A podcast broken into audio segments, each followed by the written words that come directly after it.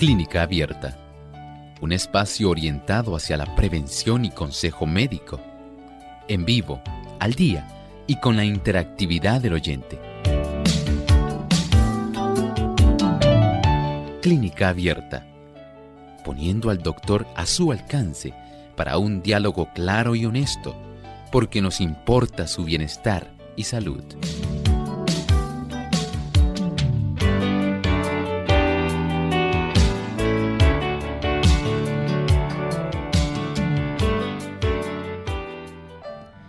Es ilegal y muy adictiva. Hoy en Clínica Abierta vamos a estar hablando de la heroína.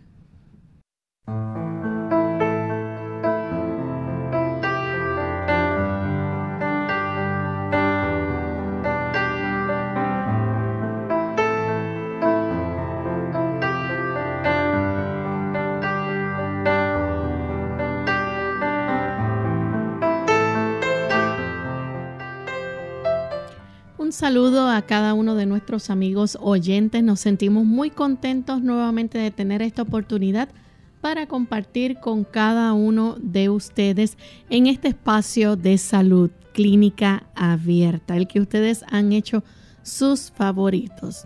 Y queremos enviar saludos cordiales a todos los amigos que se conectan y nos sintonizan ya desde temprano en el programa. Hoy en especial saludamos a todos los amigos que nos escuchan en Venezuela a través de la voz internacional 106.9 FM en punto fijo, 106.1 FM en coro, 106.1 FM en Dabajuro, también en Churuguara, 101.9 en Cumareo. También la red de Viene FM 95.7 FM en Valera, 107.3 en Socopó, 96.5 en Guayana, 102.3 en Barinas, 104.1 en Mérida, 106.1 en San Cristóbal, 95.1 en Guanaré, también viene Puerto Ordaz, viene Ciudad Bolívar, viene 98.5 FM en el Vigía, estado de Mérida, Omega 101.1 FM en Maturín, Venezuela, Radio Tepuy 106.9 FM desde Santa Elena, Guairén, en la Gran Sabana de Venezuela, también Vida 100.7 FM en Maracay, estado de Aragua, Plenitud 104.1 FM en el Amazonas, 106.9 FM a devenir Guasdualito, la Voz Acarigua 106.3 FM, Éxodo Cuamaná 90.1 FM, Refugio Anzuategui 107.7 FM, Omega Estéreo 97.3 FM, 102.5 FM Centinela, La Grita, Estado de Tachira, también Amanecer 95.3 FM en el Tocuyo, Estado de Lara, Majestad 100.5 en Barquisimeto, Estado de Lara. Y a través de Facebook Alfa Emisora Adventista Anaco. Nos sentimos contentos de saber que todas estas emisoras se enlazan a esta hora para llevarles a ustedes este programa de salud. Así que gracias por recibirnos y también por dejarnos ser parte de su día. Me acompaña como todos los días el doctor Elmo Rodríguez. ¿Cómo está en el día de hoy, doctor? Muy bien. ¿Y Lorraine? Muy bien también. Feliz de estar aquí con usted y con todos nuestros amigos. Qué bueno. Igualmente nos complace mucho saber que ellos están en sintonía a esta hora con nosotros. Vamos entonces a compartir el pensamiento saludable para hoy.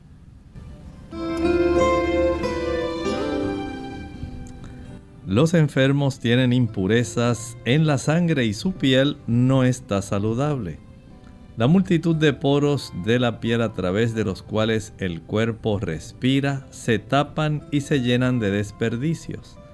La piel necesita ser limpiada cuidadosa y cabalmente a fin de que los poros cumplan sus funciones de librar el cuerpo de impurezas. El que haya una limpieza esmerada exteriormente es algo muy importante. Por supuesto, también el Señor desea que internamente en nuestro corazón haya limpieza. Bienaventurados los de limpio corazón, dice el Sermón del Monte, porque ellos verán a Dios. El Señor ansía para nosotros que haya un esmero en el aspecto de nuestro exterior, podamos nosotros presentarnos siempre limpios, aseados. Esto le facilita al cuerpo una buena salud mientras más activa sea la piel. Mientras usted sude, qué bueno que suda. Muchas personas no quieren sudar.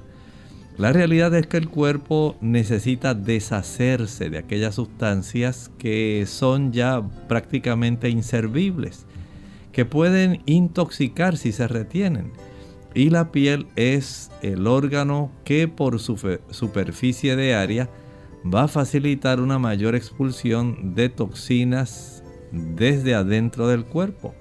Por supuesto tenemos también los pulmones, tenemos nuestro sistema urinario, el sistema digestivo, a través de los líquidos biliares, pero en realidad a través de nuestra piel, cuando está activa, cuando usted se da un buen baño diariamente, donde se friccione y usted pueda notar que su piel se enrojece, ayudará para que la actividad de todo su cuerpo permanezca de la mejor óptima y condición posible.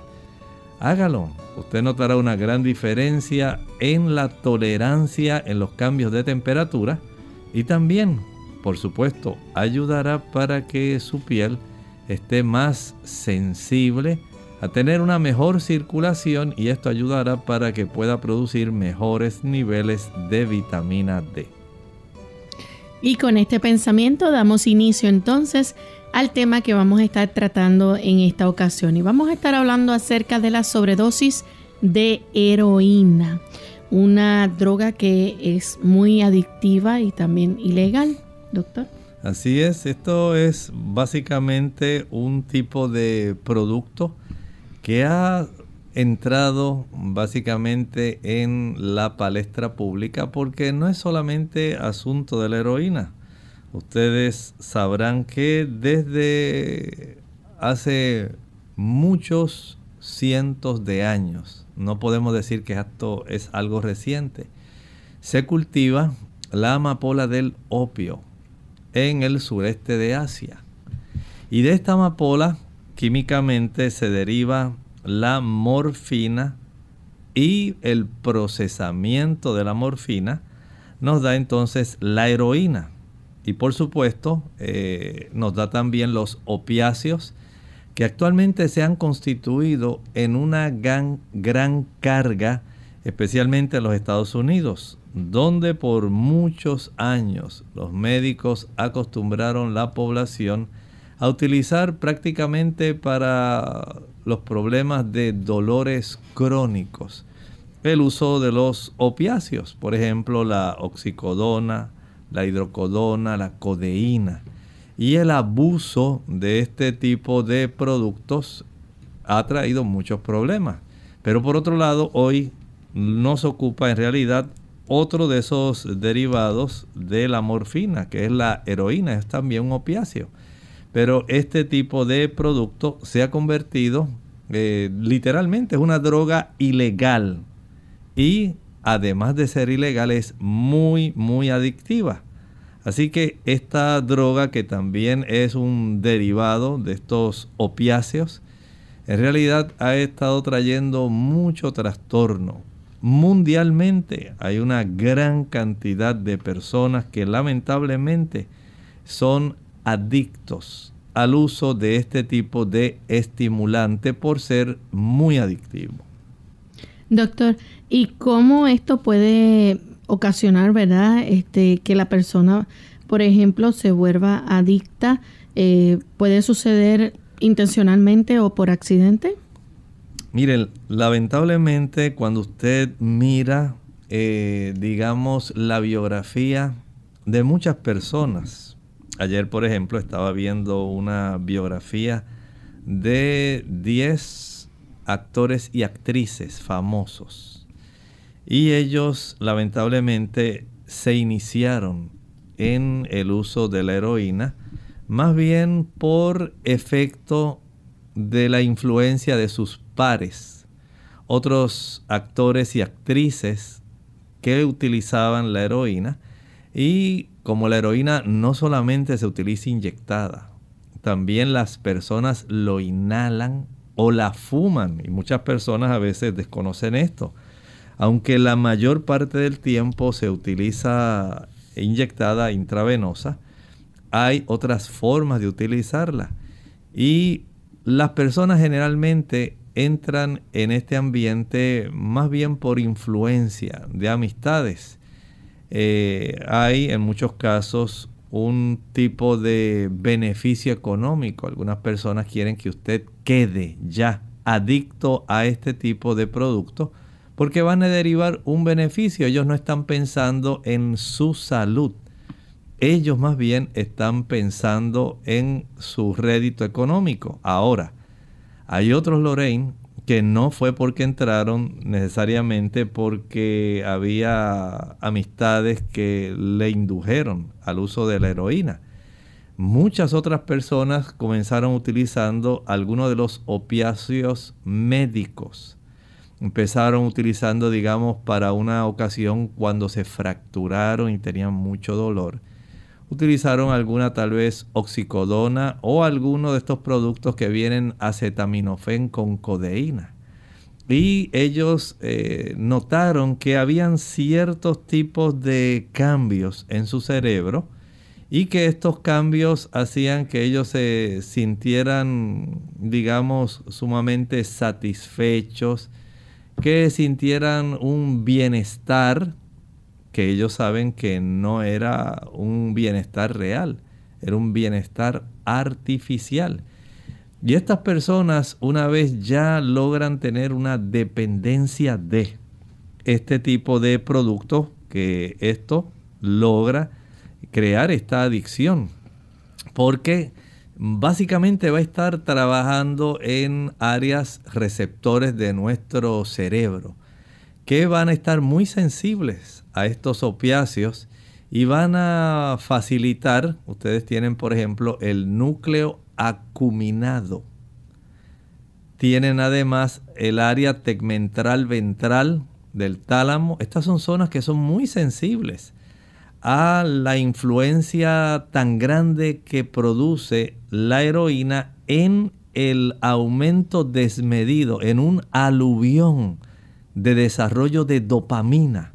Y esto hace que las personas se sientan tan felices, tan satisfechos, que ellos eh, entiendan que básicamente se han recompensado en la vida al utilizar este tipo de productos. Esto es lo que lamentablemente muchos de ellos en un escape a veces de los problemas quieren sentir un oasis en la vida. Y lamentablemente un mecanismo que es normal para que las personas puedan ser felices, porque el Señor nos ha hecho el que nosotros podamos tener satisfacción, felicidad, que nosotros podamos tener esa actitud de gozo, de sentimiento de utilidad, de beneficio en la vida, porque normalmente producimos dopamina pero no en el aluvión, en, en la catarata que se va a desarrollar por efecto del uso de estas drogas adictivas. Y esa es la parte que hace la gran diferencia. El cuerpo se adapta a y logra una dependencia de este tipo de opiáceos que lamentablemente van a estar haciendo que las personas tengan una vida artificial. Y por supuesto, este tipo de estímulo innecesario lo que hace es dañar las vidas de las personas. Vamos a hacer nuestra primera pausa y cuando regresemos vamos a seguir hablando sobre este interesante tema, así que no se despeguen de nuestra sintonía, que volvemos en breve. Ataques de pánico. Hola, les habla Gaby Zabalúa Godard con la edición de hoy de Segunda Juventud en la Radio, auspiciada por AARP. Cuando una amiga cercana se sintió mal en las afueras de un supermercado, lo primero que pasó por mi cabeza fue que era una víctima de ataque al corazón. Sin embargo, minutos después, en la sala de emergencia, mi sorpresa fue grande al enterarme de que mi compañera había sido presa de un ataque de pánico. Los síntomas de un trastorno de pánico suelen asemejarse a los de un ataque al corazón o al de otras situaciones médicas peligrosas. Las personas que padecen ataques de pánico sufren episodios inesperados y repetidos de temor incontrolable y abrumador, sin un motivo aparente, acompañados por síntomas físicos como palpitación, dolor en el pecho, mareos y falta de aire.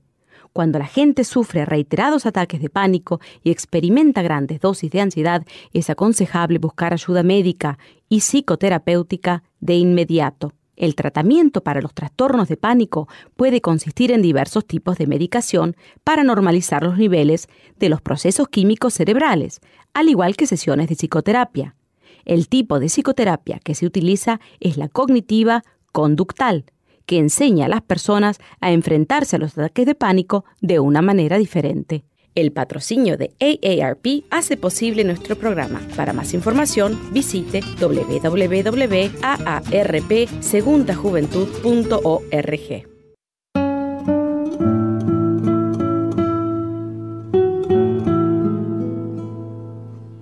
La única discapacidad que hay en la vida es la actitud negativa.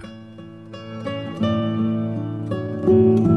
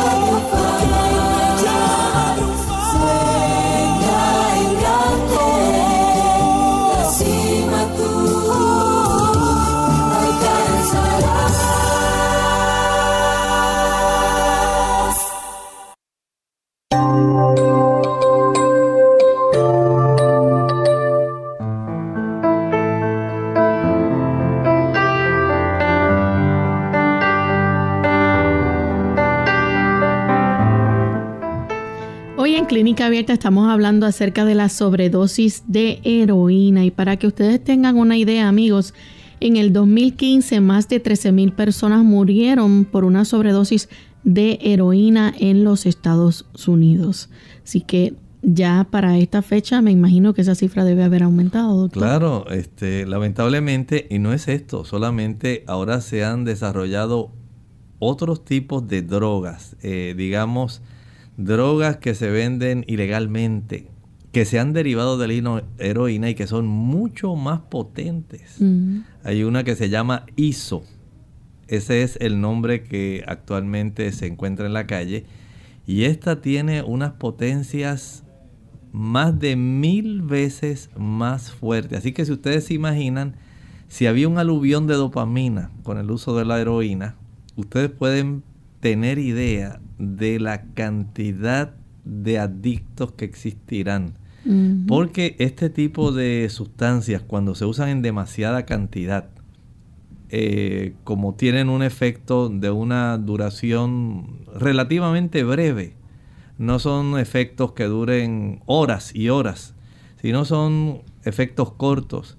Estas personas eh, quieren seguir teniendo el placer, esa sensación de bienestar que lamentablemente hace que ellos poco a poco, al tener esta dependencia, quieran entonces el cuerpo lograr, desarrolla una tolerancia a la droga y ellos se ven en la necesidad de aumentar las dosis, las cantidades.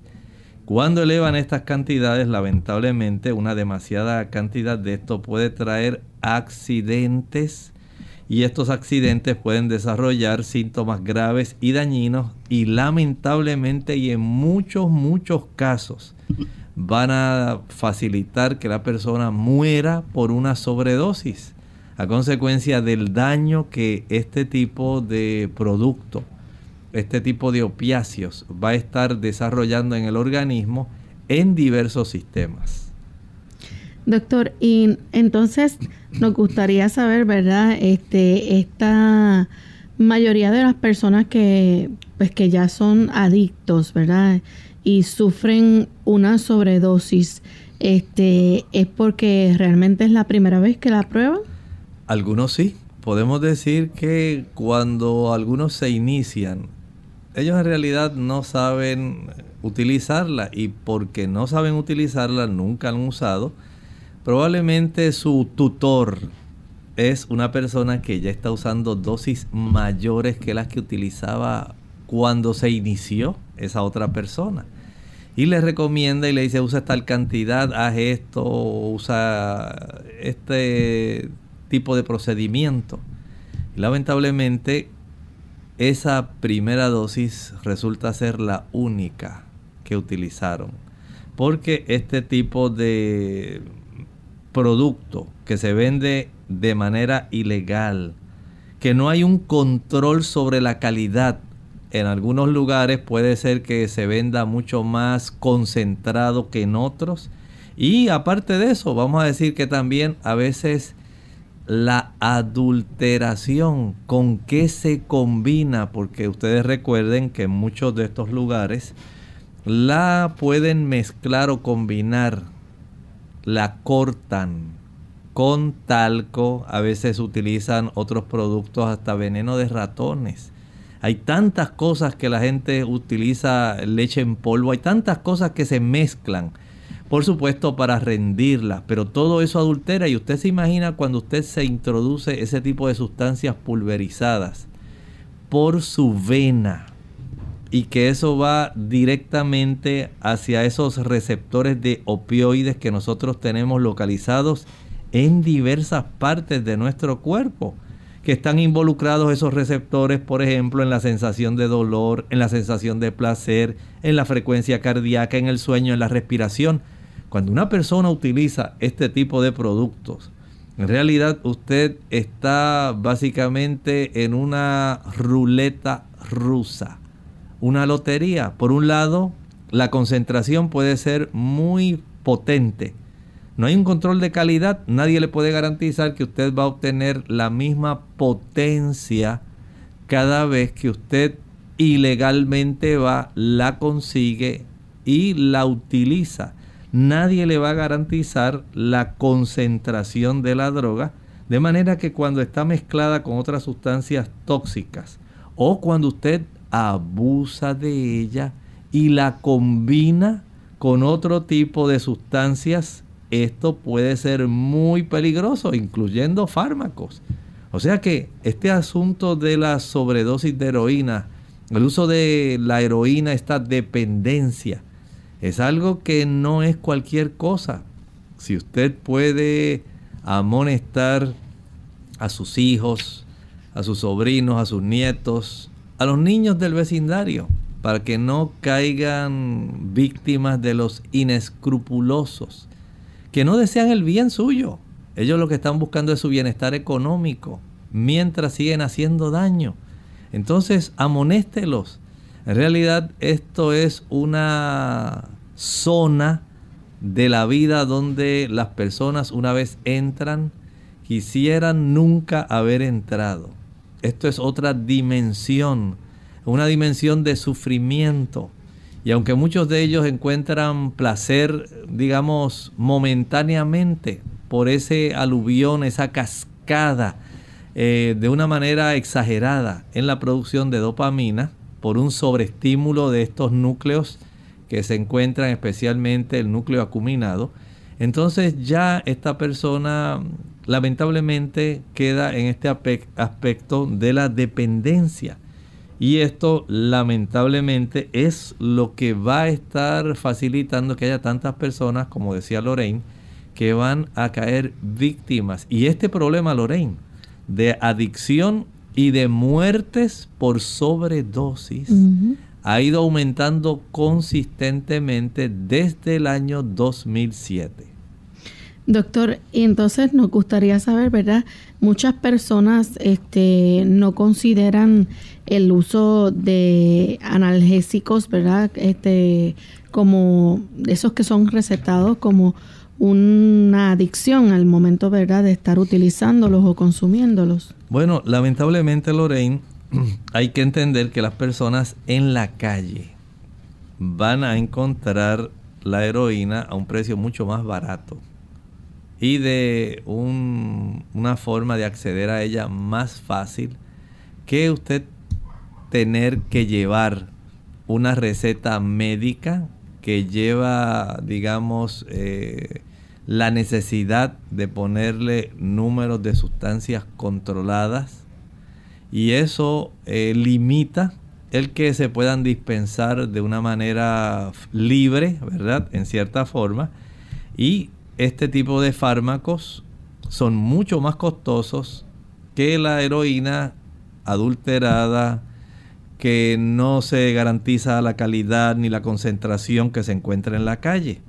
Y a veces esto es lo que facilita que las personas se queden básicamente utilizando esas, ese tipo de mm, productos que se consiguen en forma callejera y lamentablemente muchos jóvenes y adultos, porque muchas de las personas que usted llega a conocer que son adictos a heroína, no son solamente niños ni son adolescentes. Hay muchas personas adultas que lamentablemente están adictas a este tipo de opiáceo y esto pues de una manera u otra siempre tiene un gran impuesto que se cobra. Por lo tanto, esto hay que entenderlo, es, estamos viendo en una subcultura de la droga adicción. Y en ese, en ese mundo, en esa subcultura, tenemos este problema del uso de la heroína, donde muchos de ellos, digamos, entraron por invitación, por accidente, pero otros básicamente se iniciaron porque empezaron a utilizar opiáceos que eran eh, recetados por médicos que eran legales y los utilizaron por algún accidente, un dolor severo que ellos sufrieron y lamentablemente quedaron eh, básicamente atrapados por el uso de estos opiáceos y muchos de ellos cambian eventualmente al uso de la heroína ya de adquisición en la calle. Y estos son, digamos, eh, ya dimensiones donde usted analiza la vida, el comportamiento de estas personas y se da cuenta de que han llegado a una situación de una dependencia que es muy, muy lamentable.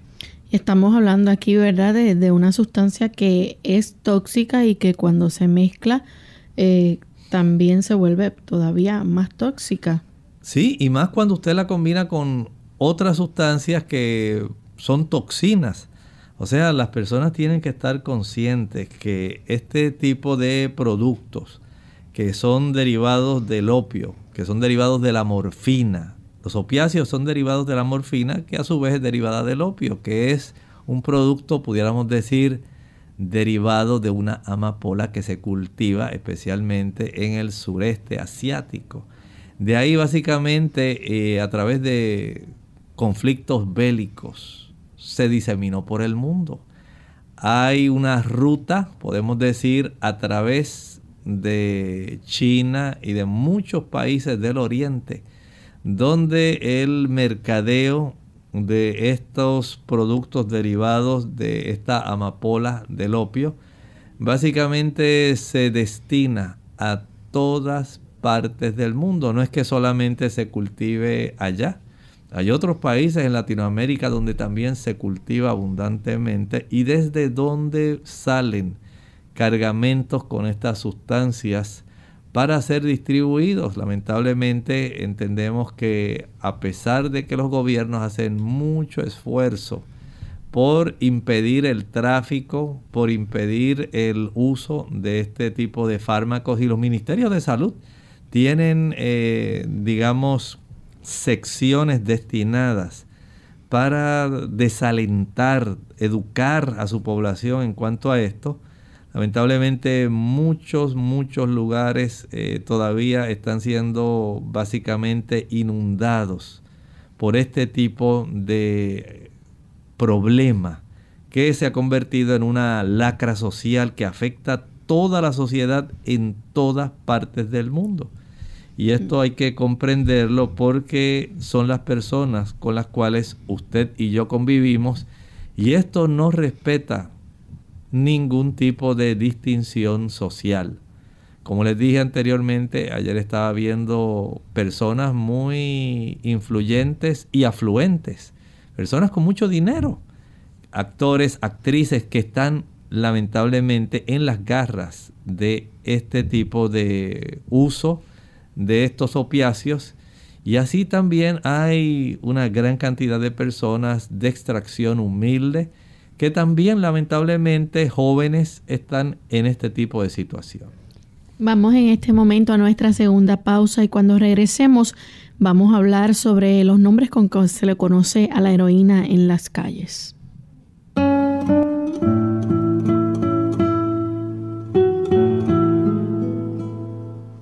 Si un hombre tuviera tantas ideas durante el día como cuando sufre de insomnio, amasaría una fortuna.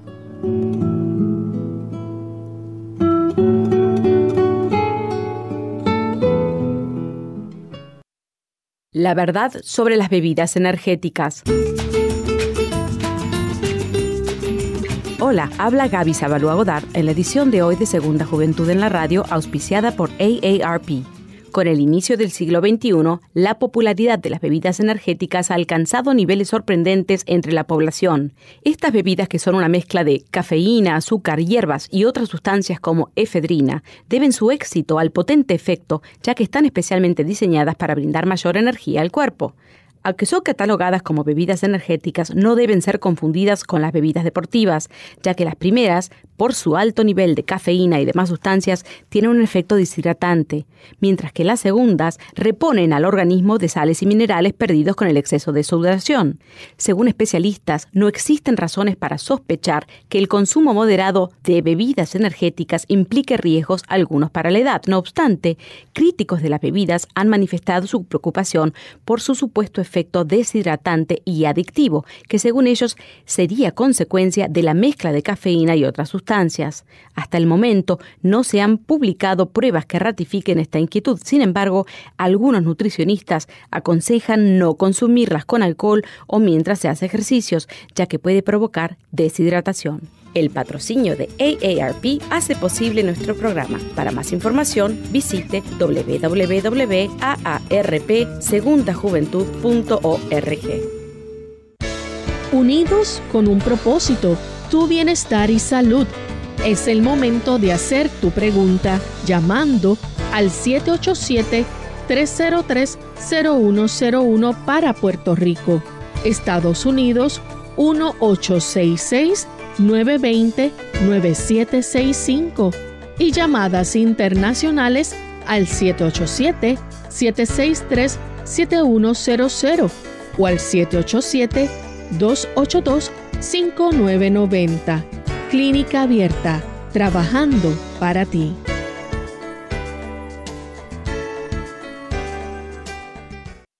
Clínica Abierta. Ya estamos de vuelta en Clínica Abierta, amigos. Hoy estamos hablando acerca de la sobredosis de heroína. A partir de este momento, si usted tiene alguna pregunta con relación al tema, puede hacerla.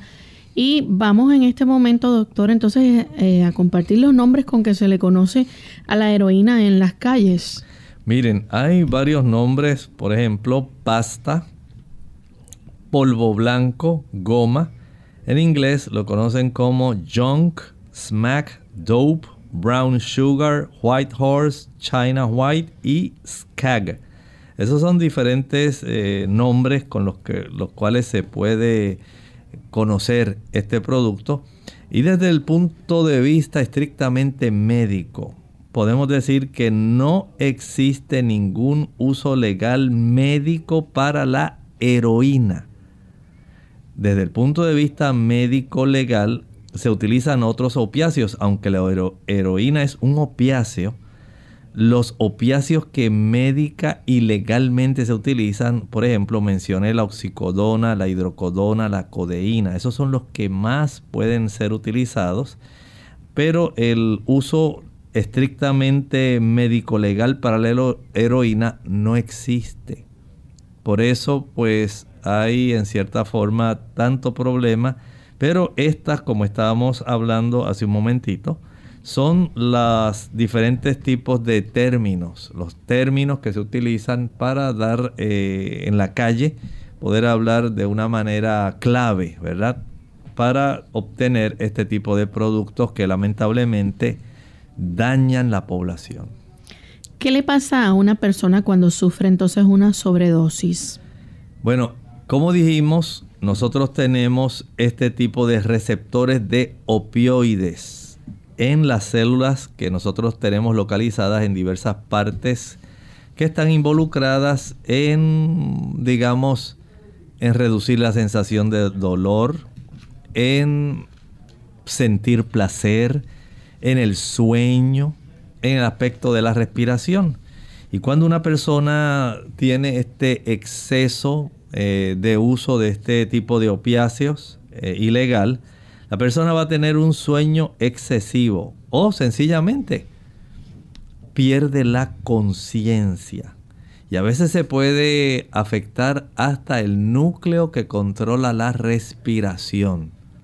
Y usted se dará cuenta que no estamos hablando de cualquier cosa. Usted se imagina que por usted usar un producto se deprima tanto su sistema para usted tener una frecuencia respiratoria normal, adecuada. Y baje tanto esa capacidad respiratoria que usted comience a ponerse cianótico porque no está ingresando una buena cantidad de oxígeno. Y usted básicamente muera porque sus tejidos no están recibiendo una buena cantidad de oxígeno. Sencillamente usted deprimió el centro de la respiración. Vamos a recibir esta llamada de Yalaba desde Caguas. Adelante. Buenos días, doctor.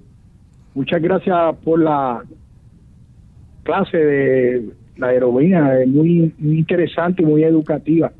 Mi pregunta es en relación a que yo escuché unos estudios que se hicieron en España sobre la metadona y otras drogas que el gobierno lo está proveyendo para con fines de, sanar, de ayudar a las personas. Entonces mi pregunta es más por ahí, de que estas drogas podrían ser utilizadas para bien, bien equilibradas. Para la sanidad de las personas, para ayudar a la humanidad. Gracias, doctor.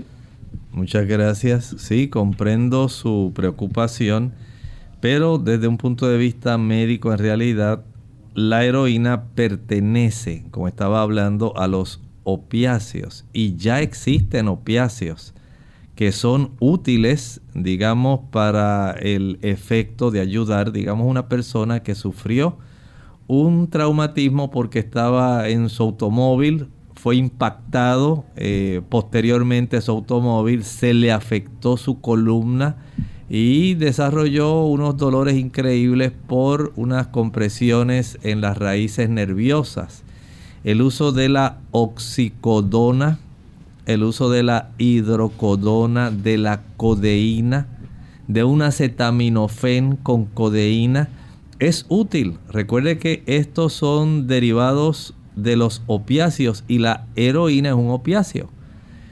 Pero no podemos decir que la heroína como tal, la que tenemos en la calle, tiene un uso médico en sí sino más bien estos otros opiáceos que ya se les ha garantizado una potencia, que ya se ha garantizado una concentración que usted sabe que cuando utiliza la tableta que les recetaron para ese problema de dolor, siempre va a tener la misma cantidad que no está adulterada y que está dosificada. Y por supuesto, Usted solamente la va a utilizar por el tiempo que se le prescribió.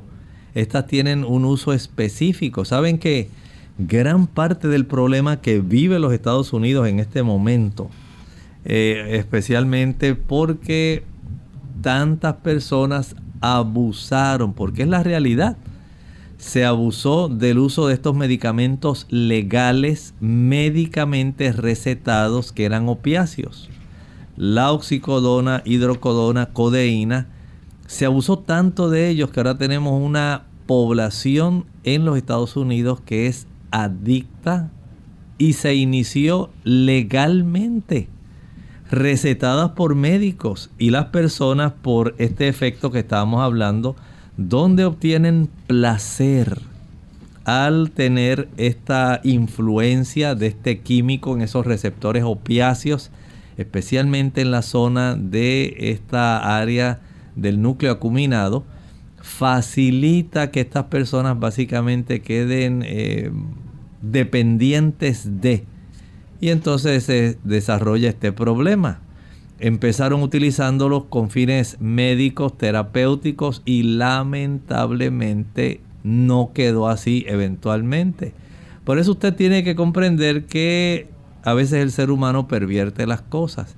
Pero desde el punto de vista médico decir que la heroína puede tener un efecto que puede ser adaptado a uso médico, no. Más bien se han derivado otros opiáceos que sí garantizan esa concentración, que garantizan eh, básicamente una dosificación que puede ser útil en momentos específicos, pero no es para usarse de una manera indefinida, porque es lo que actualmente se está combatiendo en los Estados Unidos. Se está haciendo todo lo posible, todo lo posible por evitar este tipo de adicción médica creada que está inundando a los Estados Unidos. Doctor, en cuanto a, los síntomas, ¿verdad?, de una sobredosis de heroína en las diferentes partes del cuerpo. Si vamos, por ejemplo, a las vías respiratorias, que es una de las áreas que se ve afectada, y los pulmones, ¿qué, ¿cuáles son los síntomas que eh, va a tener ese paciente, esa persona? Bueno, esta persona va a tener una respiración superficial va a ser una respiración lenta, forzada y en muchos casos, según se sigue deprimiendo, esta persona va a sufrir un paro respiratorio. Esta persona lamentablemente muere por falta de oxígeno, muere asfixiada, literalmente, tan solo porque usted deprimió ese centro respiratorio que tenemos y usted mismo, vamos a decir, murió por asfixia, una asfixia que fue inducida por un químico. El efecto que estos receptores de opiáceos tienen en la zona de la región que controla el núcleo de la respiración que tenemos en nuestra área cerebral. También, aparte, ¿verdad? De, de eso puede tener entonces una respiración, digamos, lenta, forzada. Sí, miren, estas personas cuando tienen esta situación, al no tener la capacidad para inhalar una buena cantidad de oxígeno, comienzan a ponerse cianóticos, los labios se le ponen lilas, violetas, las extremidades, las palmas de las manos, usted se da cuenta que estas personas no están eh, perfundiendo adecuadamente una buena cantidad de sangre con oxígeno. Y como no se carga porque se reduce la frecuencia respiratoria, no se cargan esas moléculas de hemoglobina con moléculas de oxígeno en la frecuencia que debieran ocurrir, al reducirse esa frecuencia respiratoria, entonces el transporte de oxígeno se afecta, los tejidos que tienen un metabolismo aeróbico, todos nuestros tejidos tienen un metabolismo aeróbico. Se van a afectar. La persona se pone cianótica y eventualmente muere por un paro respiratorio. ¿Y qué síntomas podemos ver o observar, verdad, en el área, por ejemplo, de los ojos, los oídos, nariz y garganta? Bueno, esta persona se le va a observar la boca seca.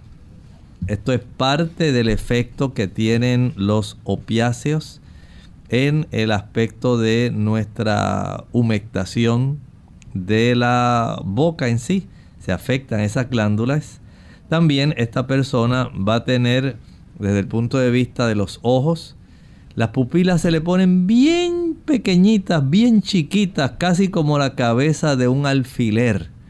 Médicamente a esto se le llaman pupilas puntiformes. Usted sabe que la persona está intoxicada por heroína porque usted nota esto. Si usted se mira en un espejo sus pupilas, ellas tienen un diámetro relativamente cercano a los 3 octavos de pulgada. Y en algunos casos, dependiendo de la intensidad de la luz, si es muy intensa, sí se cierran, pero no cierran tanto que llegue a ponerse puntiforme. Y cuando hay ausencia de luz, usted sabe que se van a dilatar. De ahí entonces que estas personas, lamentablemente por ese efecto que tiene alterando el sistema nervioso central, va a desarrollar este tipo de reacción donde la pupila se cierra, la boca se le pone seca. También aparte de eso, el corazón y la sangre se ven afectados. Claro, en estas personas la presión arterial baja, el pulso se pone muy débil. Recuerde que los receptores de opiáceos no están solamente en el cerebro. Los tenemos también en la zona, como estábamos hablando, del centro de la respiración. Los tenemos en nuestros eh, pares craneales. Por eso vamos a sufrir digamos, en lo que estábamos hablando hace un momento, la decoloración de la lengua, la boca seca, en el aspecto de los ojos, esas pupilas que van a estar muy pequeñitas, puntiformes, pero en el ámbito del sistema cardiovascular, digamos, en lugar de tener una frecuencia cardíaca de 70 a 80 latidos por minuto, esto va a reducirse a una cantidad sumamente preocupante, muy por debajo a veces de 50, 40.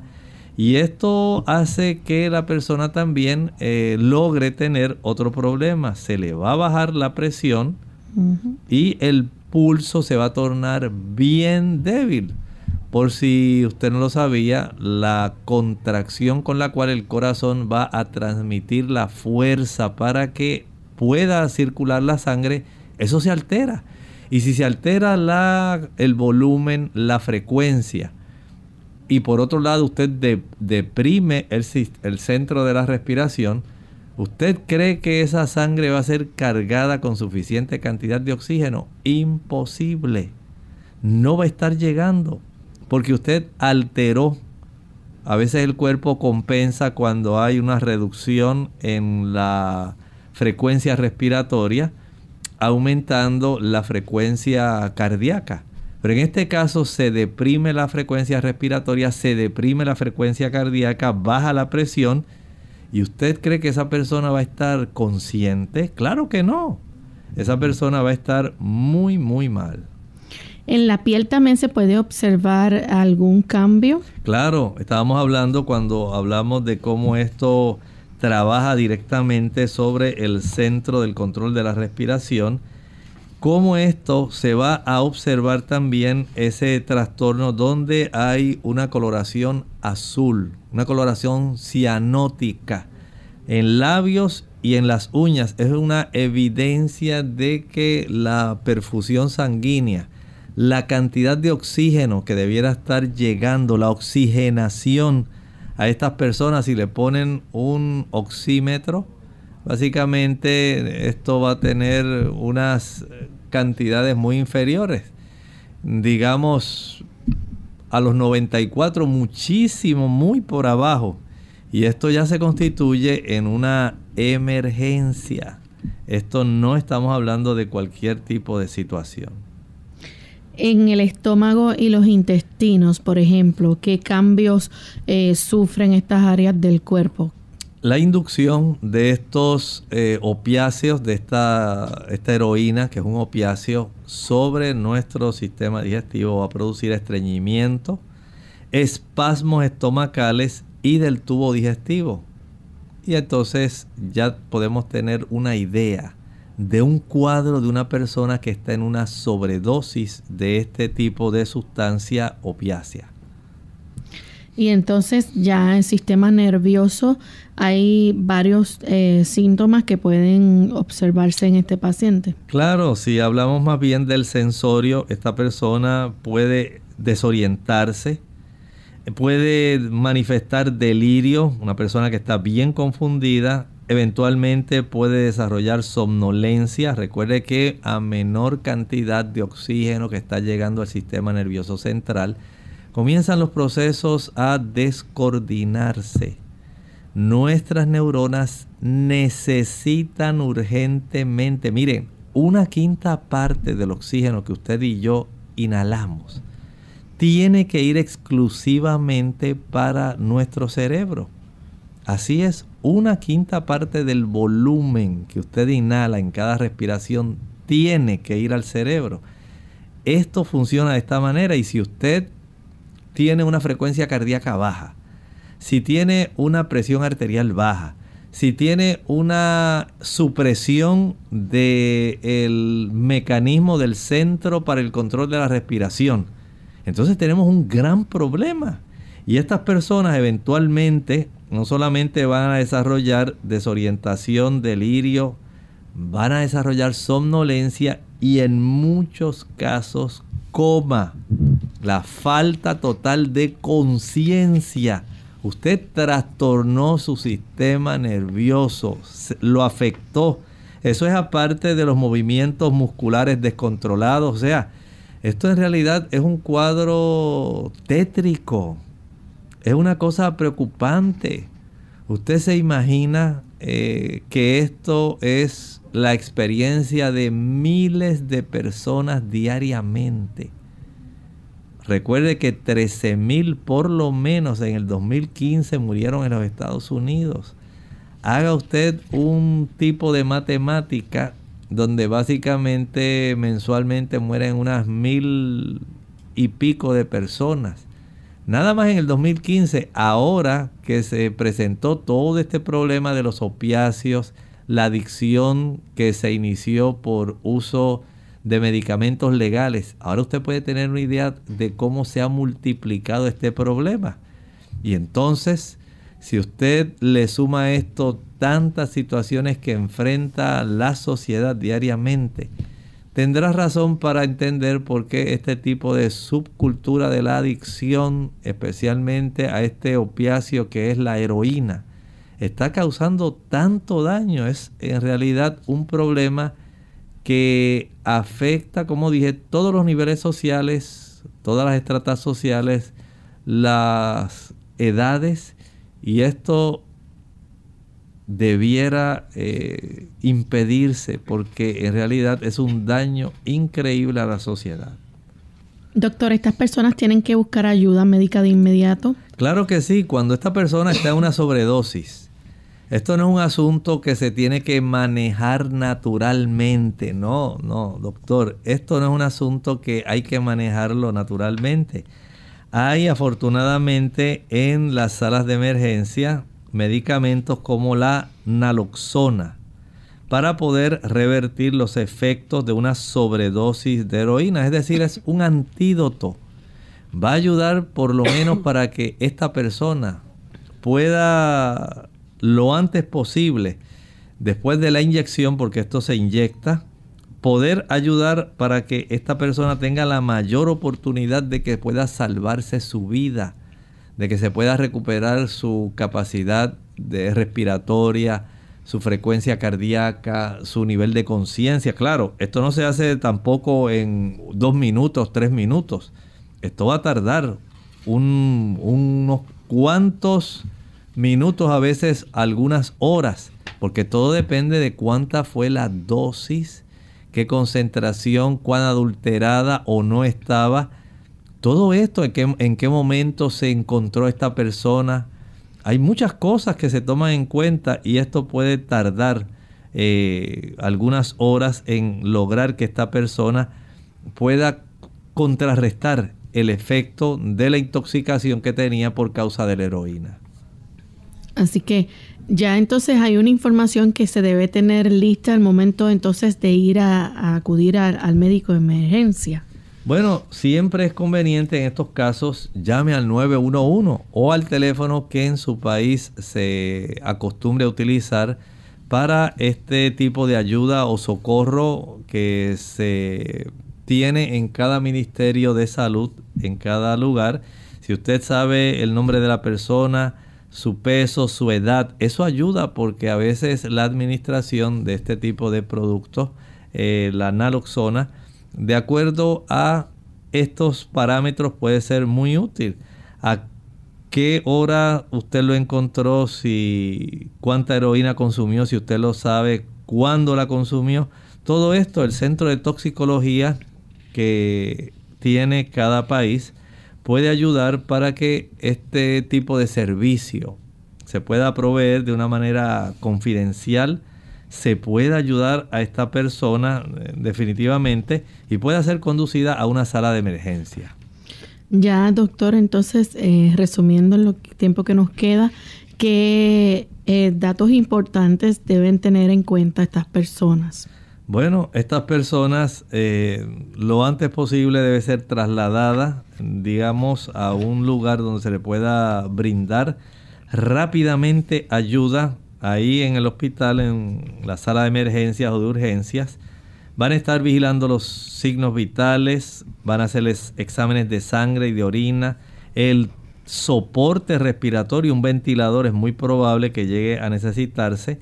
Se le van a hacer algunos estudios como un electrocardiograma, se le va a abrir una vía intravenosa y se le van a dar estos eh, tipos de fármacos, como estábamos hablando, a veces se necesitan dosis múltiples y a veces una infusión continua, porque los efectos de la naloxona son cortos y los efectos depresivos de la heroína son muy prolongados.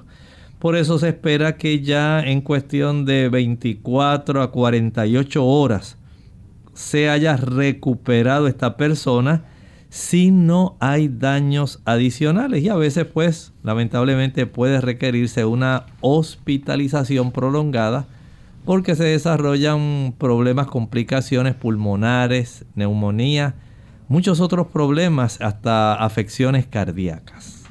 Bien, ya hemos llegado al final de nuestro programa. Agradecemos a todos por la sintonía y esperamos, ¿verdad?, que vuelvan a escucharnos en el día de mañana. Vamos a estar en el segmento de preguntas donde pueden participar y hacer sus consultas. Finalizamos entonces dejando con ustedes este pensamiento para meditar. Recuerden que el deseo de Dios para el ser humano no es el dolor, no es el sufrimiento, ni la enfermedad, ni la muerte. El Señor desea para usted vida, vida en abundancia, amado. Dice tercera de Juan 2, yo deseo que seas prosperado en todas las cosas y que tengas salud, así como prospera tu alma. Nosotros nos despedimos y será entonces hasta el siguiente programa de Clínica Abierta. Con cariño compartieron el doctor Elmo Rodríguez Sosa y Lorraine Vázquez. Hasta la próxima.